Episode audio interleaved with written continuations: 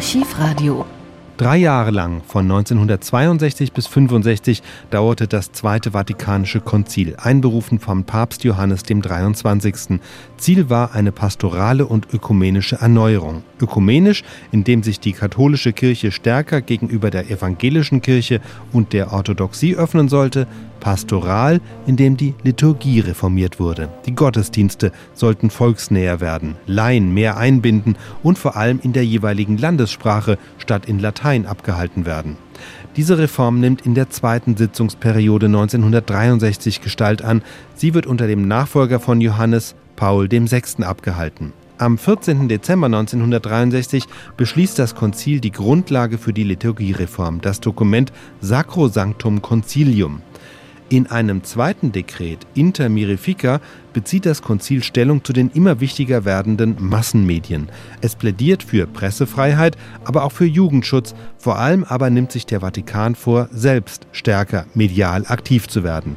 Der Südwestfunk berichtet noch am selben Tag in einer Sondersendung über die Bekanntgabe aus Rom.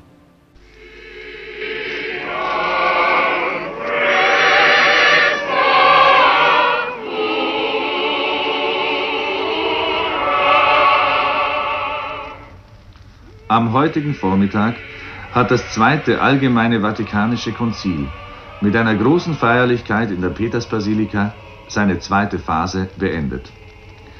Für die Bischöfe der katholischen Kirche und ihre Berater sind damit drei Monate intensiver Arbeit abgeschlossen, die mit großer geistiger und nicht minder großer körperlicher Anstrengung verbunden waren.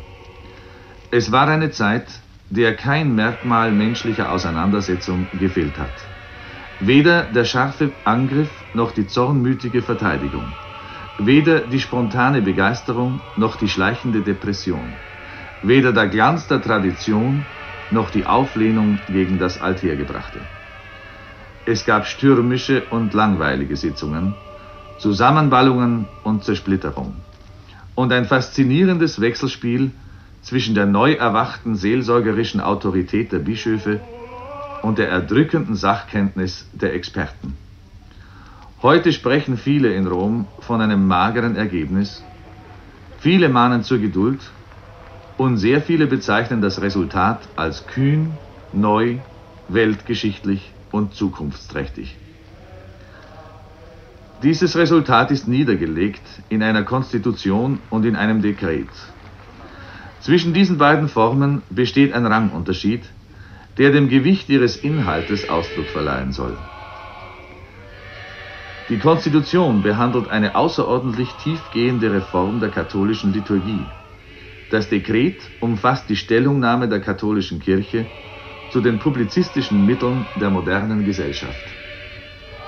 Im gleichen Augenblick also verabschiedet das Konzil den Erneuerungsbeschluss für das innerste und heiligste Kleid ihres mystischen Leibes und den ersten Versuch, jene durch die Technik geschaffene Gleichzeitigkeit, in der die Menschheit heute auf dem Erdball ihr eigenes Schicksal begreift, für das religiöse Leben fruchtbar zu machen. Veni Creator Spiritus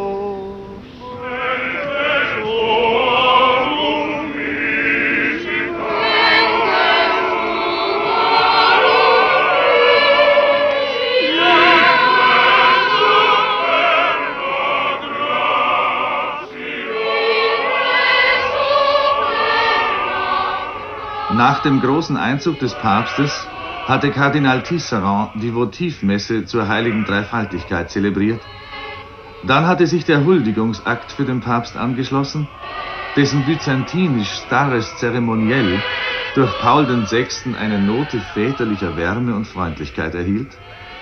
Und schließlich stimmten der Papst und die Bischöfe das Veni Creator Spiritus an, den großen alten Anrufungshymnus zum Heiligen Geist.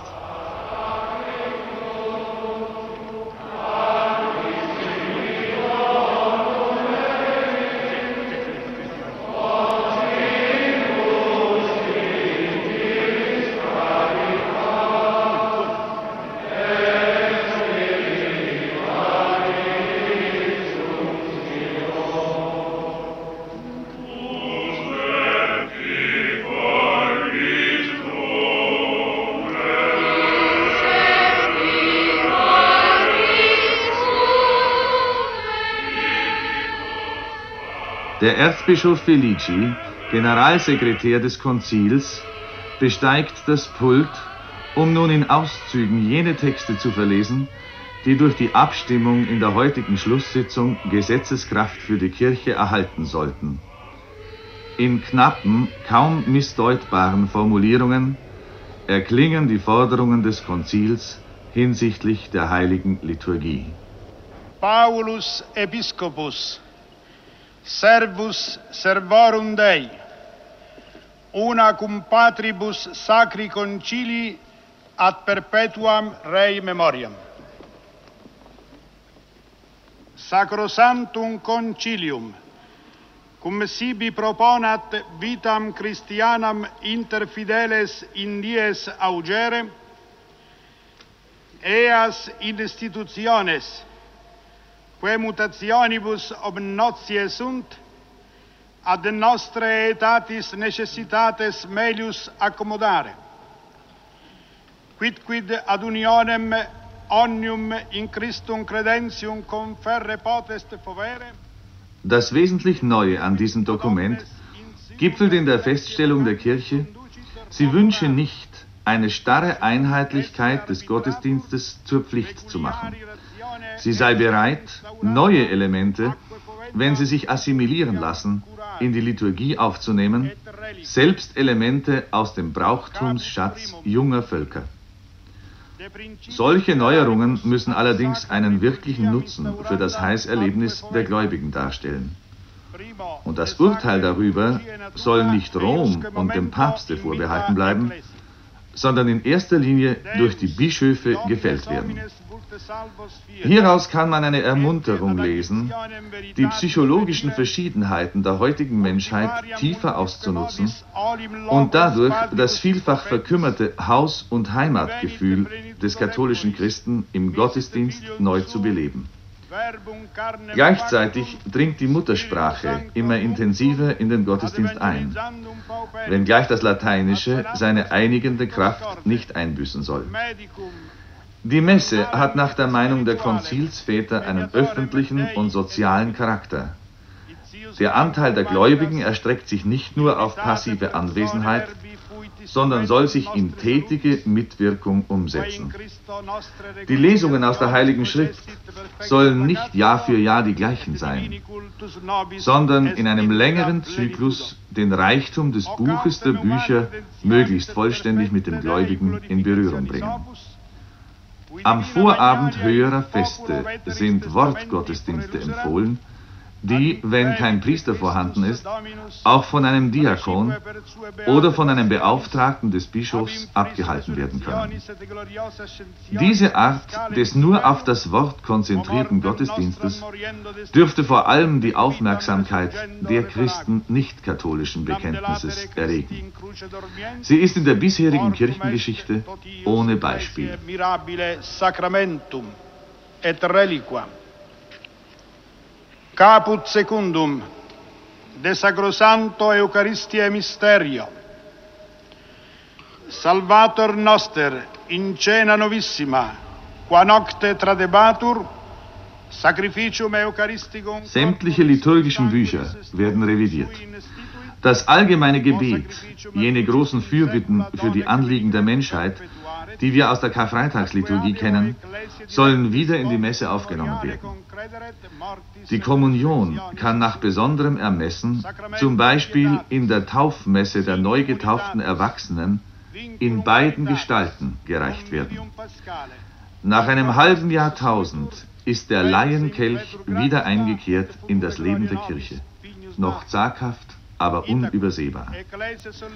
Ein neuer Ritus soll für die sogenannte Konzelebration geschaffen werden, für jene nicht seltene Situation, in der mehrere Priester in einer Kirche versammelt sind und den verständlichen Wunsch haben, nicht jeder seine eigene private Messe, sondern gemeinsam das Messopfer zu feiern wie das in der Ostkirche seit Jahrhunderten zu geschehen pflegt. Immaculatam ostiam non tantum per sacerdotis manus, sed etiam una cum ipso offerentes, se ipsos offerre discant, et de die in diem consumentur Christo mediatore in unitatem cum Deo et inter se ut sit tandem Deus omnia in omnia. Besondere Aufmerksamkeit ist den Sakramenten gewidmet. Ihre Spendung kann nach Ermessen in der Muttersprache erfolgen. Für die Missionare ist ein Weg geöffnet, die Initiationsriten der Völker, unter denen sie leben, mit christlichem Sinn zu erfüllen. Für die Erwachsenentaufe soll es eine neue Messe geben und die Kindertaufe soll der tatsächlichen Situation der Kinder angepasst werden. Eine Erneuerung der Spendungsformen der Firmung und des Bußsakraments ist vorgesehen. Die letzte Ölung soll mehr als Krankensalbung aufgefasst und nicht mehr erst im letzten Augenblick äußerster Lebensgefahr gespendet werden. Der Ritus der Eheschließung zeigt manche neue Züge. Der entscheidendste findet sich im Brautsegen, worin nachdrücklich betont werden soll, dass beide Eheleute die gleiche Pflicht haben, sich die Treue zu halten. Das Stundengebet, bei uns eher als Breviergebet bekannt, wird eine sorgfältige Prüfung erfahren. Es wird auch den Laien sehr ans Herz gelegt. Leidensgeschichten und Lebensbeschreibungen der Heiligen, wie sie darin vorkommen, müssen von nun an sorgfältig darauf geprüft werden, ob sie der geschichtlichen Wahrheit entsprechen. Auch das Kirchenjahr erfährt Reformen. Die Heiligung des Sonntags wird erneut betont, ebenso die Bedeutung der Fastenzeit. Die heiligen Feste sollen nicht eingeschränkt, aber deutlicher unterschieden werden. Örtlich gefeierte Heilige sind nicht immer, so betont das Konzil, für das Leben der Gesamtkirche von Bedeutung. Der Kirchenmusik sind neue Anregungen gegeben, den Gesang der Gemeinde in den Ablauf des musikalischen Geschehens während des Gottesdienstes künstlerisch einzubeziehen. Der Pfeifenorgel wird ihr überragender Rang unter den Instrumenten bestätigt. Jedoch sind andere Instrumente vom Gottesdienst nicht ausgeschlossen. Auch das heiße Eisen des künstlerischen Qualitätsgefühls innerhalb der Kirche wird angefasst. In Kunst- und Musikfragen sollen Sachverständigenkommissionen an den Bischofssitzen eingerichtet werden und das Konzil betont die Bedeutung der modernen Kunst für die Kirche. Es sollen Priester beauftragt werden, sich um die Künstler zu kümmern. Quam semel etiam in anno solennitate maxime, maxima pascatis, una cum beata itius passione frequentat. Totum vero Christi mysterium, per anni circulum explicat, ab incarnatione et nativitate usque ad ascensionem, ad diem Pentecostes et ad expectationem beates fei et abentus Domini. Mysteria redemptionis ita recolens, Schließlich erklärt das Konzil, gegen die Einführung eines immerwährenden Kalenders nicht zu opponieren, solange die Woche mit der beherrschenden Stellung des Sonntags nicht angetastet wird. Auch die Festlegung des Osterfestes auf einen bestimmten Kalendertag wird für möglich gehalten. Am auffälligsten in dieser ganzen Konstitution ist die Fülle der Kann-Vorschriften. Dem Experiment wird ein breiter Raum gegeben. Den Bischöfen wird der Versuch anheimgestellt, neue Formen, neue Möglichkeiten, neue Wirkungen innerhalb des großen Raumes der Liturgie zu erproben und ihre Erfahrungen untereinander auszutauschen. Es ist nicht ausgeschlossen, dass an manchen Punkten der Erde die in dieser Konstitution erhaltenen Anregungen zur Bildung neuer Riten führen. Und die Bischöfe werden jetzt schon ermahnt, darauf zu achten, dass bei der Entstehung solcher neuer Riten zwischen benachbarten Völkern keine allzu großen Unterschiede auftreten, damit sich die Ritenstreite des Mittelalters nicht wiederholen. Die starre Einheitlichkeit des römischen Ritus scheint gebrochen zu sein. Sie soll der Vielfalt menschlicher Lebensäußerungen auf dem Gebiet der Liturgie Raum geben. Die Vorsicht in den Formulierungen des Konzils hat nichts von dem Charakter der Besorgnis um Missverständnisse und alles von der Absicht, dem Bewusstsein der Kirche auch in liturgischen Dingen ein neues Klima der Freiheit zu schaffen. Liturgie, so heißt es in der Einleitung, ist ein Werk Christi. Und die Kirche hat einen neuen Weg gefunden, sich dem Willen und den Plänen ihres Meisters anzuvertrauen. Nach der abgekürzten Verlesung dieser Konstitution schritten die Väter des Konzils zur Abstimmung. Beatissime Pater, Constitutio de Sacra Liturgia, modo suffragis patrum subiecta, placuit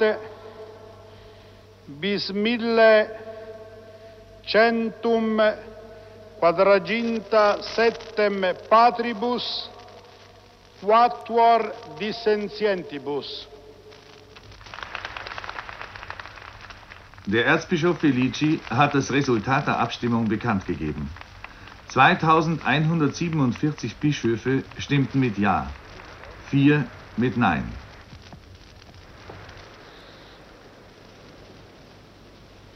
In nomine Sanctissime et Individue Trinitatis, Patris et Filii et Spiritus Sancti, decreta que in ac sacrosanta et universali Sinodo Vaticana Secunda, legitime congregata modo lecta sunt, placuerum patribus, et nos apostolica Christo nobis tradita potestate, illa una cum venerabilibus patribus in spiritu sancto approbamus decernimus ac statuimus et queita synodaliter statuta sunt ad Dei gloriam promulgari jubemus.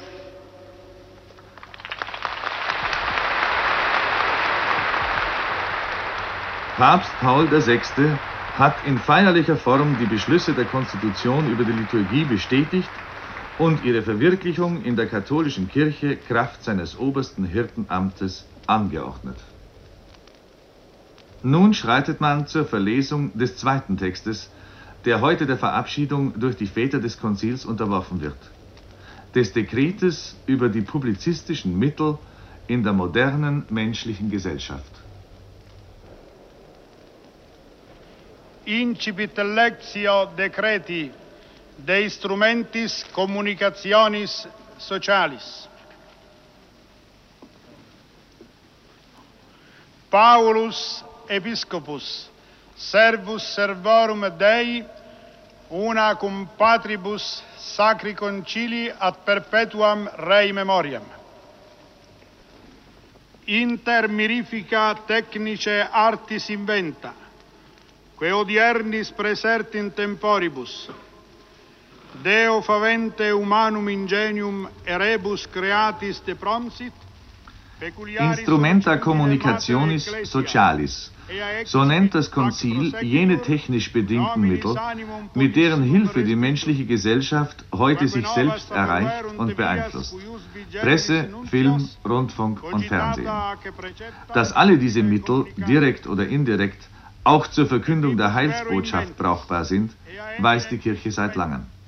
Wie sie gebraucht werden sollen, darum geht es in diesem Dekret war im liturgischen Bereich der hauptsächliche Ausführende naturgemäß der Priester, so ist es hier auf dem Gebiet der großen kommunikativen Mittel in überragendem Maße der Laie, auf den es ankommt.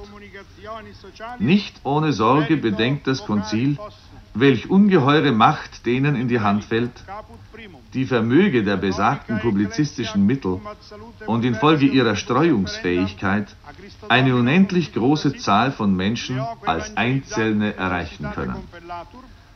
Von diesen Verantwortlichen wird die Kenntnis der Grundsätze sittlicher Wertordnung gefordert. Und es wird ihnen vor Augen gestellt, wie unkritisch der empfangende Mensch der erdrückenden Eindruckskraft dieser Mittel vielfach gegenübersteht. Und dann stellt das Konzil etwas Bedeutsames fest. Jeder Mensch hat ein Recht auf Information. Und diese Information soll wahr und vollständig sein. Dies entspricht nicht ganz den bisherigen Gepflogenheiten der katholischen Kirche, zum Beispiel hinsichtlich der Einrichtung des heiligen Offiziums, dessen Funktion als kirchliche Kontrollbehörde des geistlichen Lebens durch diesen Satz eine beachtenswerte Einschränkung erfährt. Die Schilderung, Beschreibung und Darstellung des sittlich Bösen wird nicht von vornherein verworfen. Es wird zugestanden, dass sich das Wahre und Gute auf dem dunklen Hintergrunde und in der dramatischen Spannung besonders leuchtend offenbaren kann. Dem Schutze der Jugend widmet das Konzil ein ernstes Wort. Doch bleibt es nicht bei Ermahnungen stehen. Deutlich ist der Wille der Konzilsväter spürbar, mit eigener Initiative in das publizistische Leben einzugreifen. Bessere Ausbildung, tiefere Sachkenntnis, reichere Versuchsmöglichkeiten werden gefordert. Erstaunlich ist der Satz, es soll auch eine katholische Presse gegründet und gefördert werden, welche diesen Namen in der Tat verdient. Unmittelbar unter den Augen des Papstes soll auf Empfehlung der Konzilsväter in Zukunft eine Fachstelle arbeiten, die die publizistischen Mittel in ihren Formen, Wirkungen und Erzeugnissen genau studiert und unter Heranziehung von Laien selbst und aktiv zu ihrer Entwicklung beiträgt indem sie versucht, dem katholischen Geist neue Ausdrucksformen zu erschließen, die jenen Mitteln entsprechen.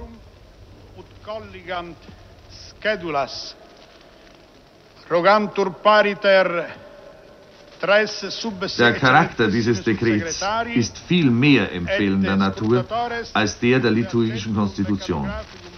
Auch die Diskussion darüber hat wesentlich kürzer gedauert. Während man zum Beispiel in der ersten Konzilsperiode über einen einzigen Artikel des Liturgieschemas eine volle Woche lang diskutierte, hatte man für die Diskussion über das Dekret De Instrumentis Communicationis Socialis im Ganzen nur zweieinhalb Tage zur Verfügung. Demgemäß hält sich der Text in allgemeinen Formulierungen, die im Einzelnen wohl erst nach dem Konzil zu konkreter Form verdichtet werden. Beatissime Pater, Decretum de instrumentis communicationis socialis, modo suffragiis subjectum, placuit mille non gentis sexaginta patribus, centum sexaginta quatuor dissentientibus.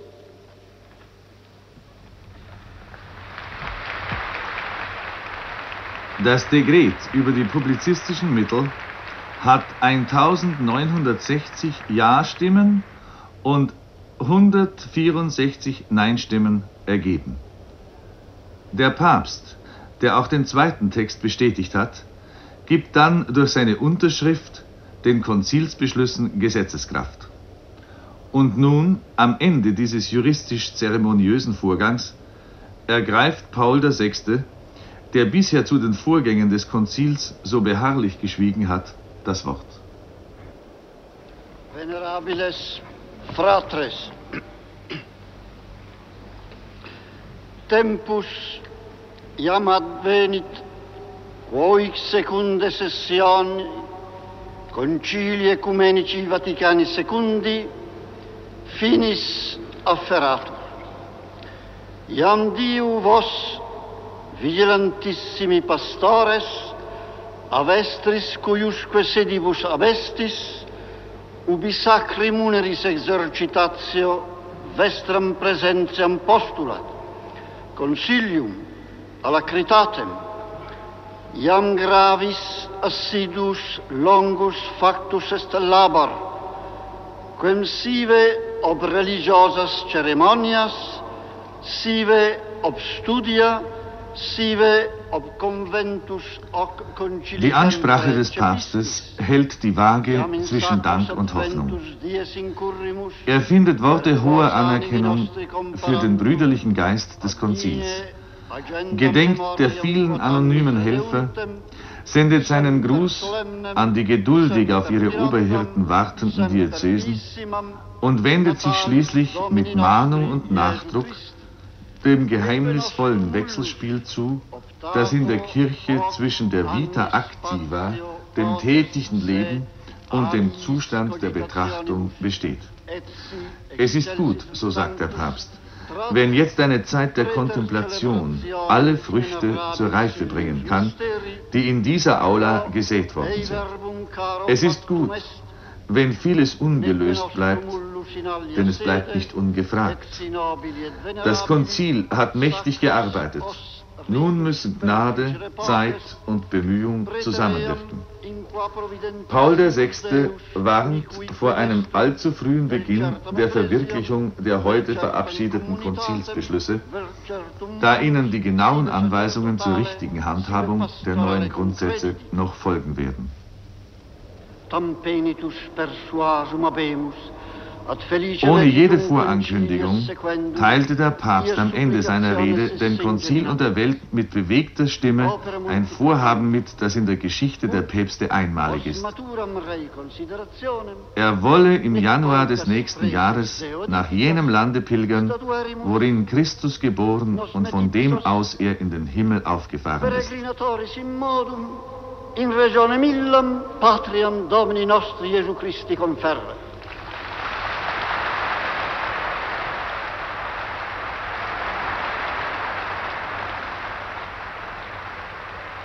Er opfere diese seine Pilgerschaft Gott auf, für das Gelingen des Konzils, für den Frieden und das Heil des ganzen Menschengeschlechtes. Er werde, so sagte Paul VI., aller seiner Mitbrüder im immerwährenden Gebet gedenken wenn sein Fuß jene heilige Erde berühre, von der einst der heilige Petrus ausgezogen sei. id est incarnationem et redemptionem. Visemus terra millam venerandam, unde sanctus Petrus profectus est, qua nullus eius successor ampius revertit. Nos quidem humillime, et in per breve tempus studio pie precationis, penitentie, spiritualis renovationes, eo redibimus, ut Christo ecclesiam suam offeramus, ut ad eam unam et sanctam fratres inde seiuntas revocemus, die zweite Konzilsperiode ist zu Ende. Erst im nächsten September treten die Väter wieder zusammen. Und aller Voraussicht nach wird auch das noch nicht die letzte Konzilsphase sein. Überall in der Kirche ist Unruhe und Aufbruch zu spüren. Man weiß, es wird vieles Traditionelle fallen müssen und man ringt mit der Gegenwart mehr, als es vielleicht nach außen sichtbar wird. Dem neuen Zeitalter, das soeben anbricht, Christus aufzuprägen, erfordert Kenntnisse, Hingabe und Einsichten so gegensätzlicher Art, dass Mut und Bedächtigkeit, Fördern und Bewahren, Experiment und Tradition in fließende Proportionen geraten. Die Konzilsväter, die jetzt in ihre Bistümer zurückkehren, weit verstreut über den Erdkreis, werden keine Pause haben in ihrer Arbeit. Sie werden mit Sorgfalt und Aufmerksamkeit auf die Stimmen hören, die aus ihren Gemeinden kommen. Sie werden die Welt mit dem Konzil konfrontieren müssen. Und sie werden sich oft und mit großem Ernst der Stunde erinnern, deren Zeugen sie heute waren. Der Stunde des Aufbruchs des Bischofs von Rom nach dem Heiligen Land.